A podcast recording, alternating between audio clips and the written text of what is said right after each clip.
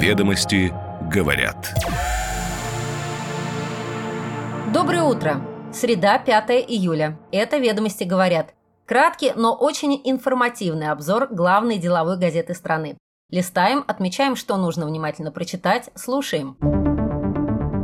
Сегодня ведомости говорят, что суммарная эффективность 49 госпрограмм в прошлом году составила 95,4%, оценил Минэк. 10 из них исполнены с показателем от 99%. Физлицы начали активно ввозить подержанные автомобили через Дальний Восток. В первом полугодии объем такого импорта вырос вдвое. На какие авто в первую очередь таможня дает добро, исходя из пожеланий автовладельцев? Производители колбасы и сосисок вновь хотят поставлять продукцию в школы. Теперь в ШОС 9 стран-участниц. В состав организации на саммите 4 июля приняли Иран. Минобрнауки намерена потратить 49 миллиардов рублей на создание новейших технических решений для дронов. А теперь подробности. Ведомости говорят. Суммарная эффективность 49 госпрограмм в прошлом году составила 95,4%, отметил Минэк. 10 из них исполнены с показателем от 99%. Это новый вид оценки исполнения госпрограмм. Он учитывает уровень достижения целевых показателей. Вес этого критерия в итоговом балле составляет 80%. Динамику прироста целевых значений – 10% и качество финансового управления госпрограммой – 10%. Минэк раскрыл отдельные оценки по 37 программам, остальные засекречены. Эффективность 10 публичных составила не менее 99%. В тройку лидеров вошли агронаправления, комплексное развитие сельских территорий – 99,9% эффективности, развитие сельского хозяйства и регулирование рынков сельскохозяйственной продукции, сырья и продовольствия – 99,9%, и воспроизводство и использование природных ресурсов – 99,9%. Самыми худшими стали развитие авиационной промышленности 89,8%, научно-технологическое развитие 88,3% и развитие судостроения и техники для освоения шельфовых месторождений 88,1%. Самое интересное, что наивысшие баллы эффективности не означают максимально полного выполнения поставленных целей. Лишь 6 из 37 госпрограмм, без учета засекреченных, в прошлом году достигли всех поставленных целей.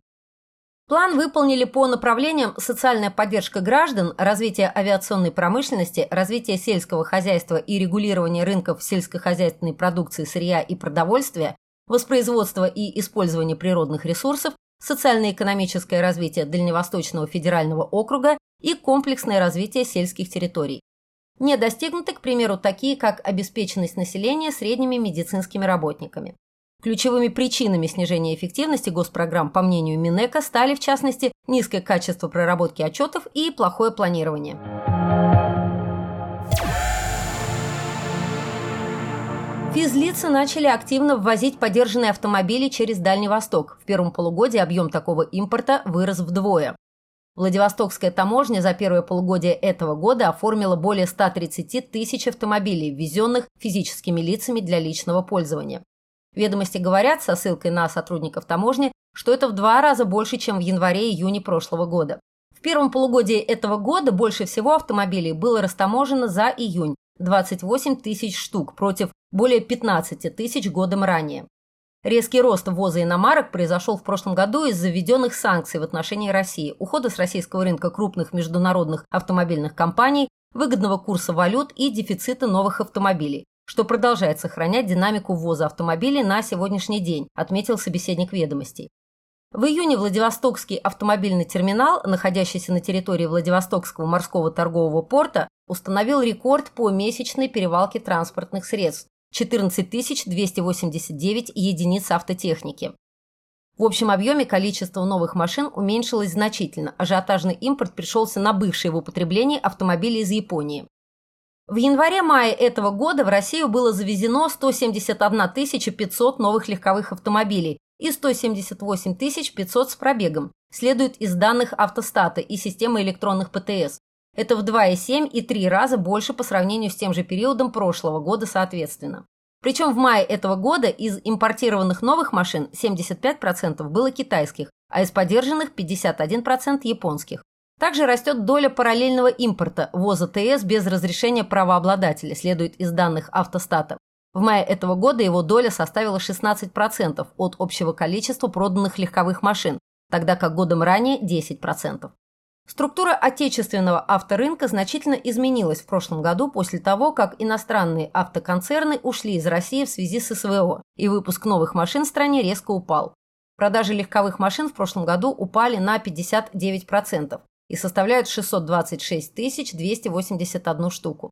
В прошлом году правительство разрешило параллельный импорт машин, покинувших страну автобрендов.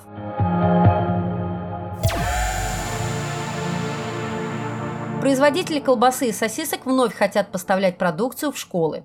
В перечень рекомендованных продуктов для питания в школах хотят вернуть детские специализированные вареные колбасы и сосиски. Специализированные вареные детские колбасы и сосиски присутствовали в списке рекомендованных продуктов для питания в образовательных учреждениях до 1 января 2021 года. Но в новых требованиях к санитарным правилам эти позиции исчезли. Однако они не попали и в список продуктов, которые запрещено использовать для организации питания детей. В перечне запрещенных только сырокопченые мясные изделия и колбасы, но это у отрасли вопросов не вызывает. Руководитель Национальной мясной ассоциации Сергей Юшин считает, что исключение мясных продуктов из рекомендованных для детского питания, видимо, произошло в рамках борьбы за здоровое питание и вследствие цитирую, сознательной дискредитации мяса и мясопродуктов различными группами интересов. При этом колбасы и сосиски для детей производятся в соответствии с утвержденным ГОСТом. В них меньше соли и дополнительно включены витамины, необходимые детям. Юшин указывает, что нет никаких серьезных исследований, доказывающих вредность продуктов мясопереработки, особенно когда речь идет об умеренном и разнообразном потреблении. А отсутствие такой продукции в бесплатном доступе в школе никак не означает отказ от их потребления в домашних условиях, потому что именно дома люди получают основной объем калорий, отмечает он.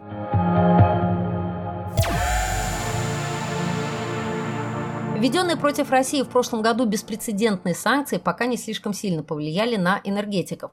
Потребление электричества в прошлом году даже выросло на 1,5%, достигнув 1,11 триллионов киловатт в час, при этом в ближайшие 7-10 лет, помимо замещения недоступного теперь импортного оборудования, российской энергетике предстоит решать и другие непростые задачи, такие как ликвидация намечающегося дефицита электричества в Сибири и интеграция в оптовый энергорынок Дальнего Востока.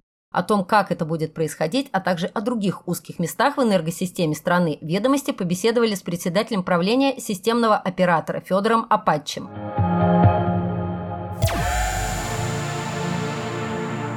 Теперь в Шанхайской организации сотрудничества 9 стран-участниц. В состав организации на саммите 4 июля приняли Иран. Ряд лидеров стран ШОС предложил создать единый банк для финансирования экономических проектов. Саммит Шанхайской организации сотрудничества под председательством премьер-министра Индии Наренды Моди прошел спустя две недели после его государственного визита в Вашингтон, по итогам которого президент США Джо Байден назвал Индию одним из самых близких партнеров американцев в мире. Помимо Моди в саммите приняли участие президент России Владимир Путин, председатель КНР Си Цзиньпин, премьер-министр Пакистана Шахбаз Шариф и главы четырех центральноазиатских республик, кроме Туркмении, которая в ШОС не входит. Присоединился к ним и иранский президент Ибрахим Раиси. Среди основных итогов саммита стало подписание декларации, которую не поддержал только Иран. Его приняли в состав ШОС только по итогам мероприятия. В документе говорится о ненаправленности работы ШОС против других стран и международных организаций, а также об открытости для широкого сотрудничества с ними. В декларации также сказано об уважении права народов на самостоятельный и демократический выбор путей своего политического и социально-экономического развития. Недопустимы попытки обеспечивать собственную безопасность за счет безопасности других государств, говорится в тексте декларации. По мнению аналитиков, ШОС в условиях кризиса демонстрирует возросшую значимость организации в международной политике. Показателем возросшего авторитета ШОС стало как раз присоединение к ней на прошедшем саммите Ирана. Тегеран – это важный международный игрок для всех участников организации. Он крупный поставщик нефти в Китай и Индию, а также главный партнер России в вопросах региональной безопасности. Его вступление расширит значимость организации и повысит ее возможности координировать политику по таким направлениям, как Афганистан, отмечают эксперты. Кроме того, антироссийские санкции повысили значимость ШОС с точки зрения экономического взаимодействия России с другими участниками объединения. Российский президент, к примеру, отметил, что по итогам прошлого года Товарооборот России с государствами объединения вырос на 37%, достигнув рекордных 263 миллиардов долларов, а за январь-апрель этого года торговля выросла на 35%. Президент Казахстана Касым Жаман Такаев выразил сожаление, что в ШОС нет механизма финансирования экономических программ. Он предложил Совету глав правительств рассмотреть возможность создания совместного инвестиционного фонда. Инициативу создания Банка развития ШОС поддержали Си и президент Беларуси Александр Лукашенко. Его страна скоро станет членом организации.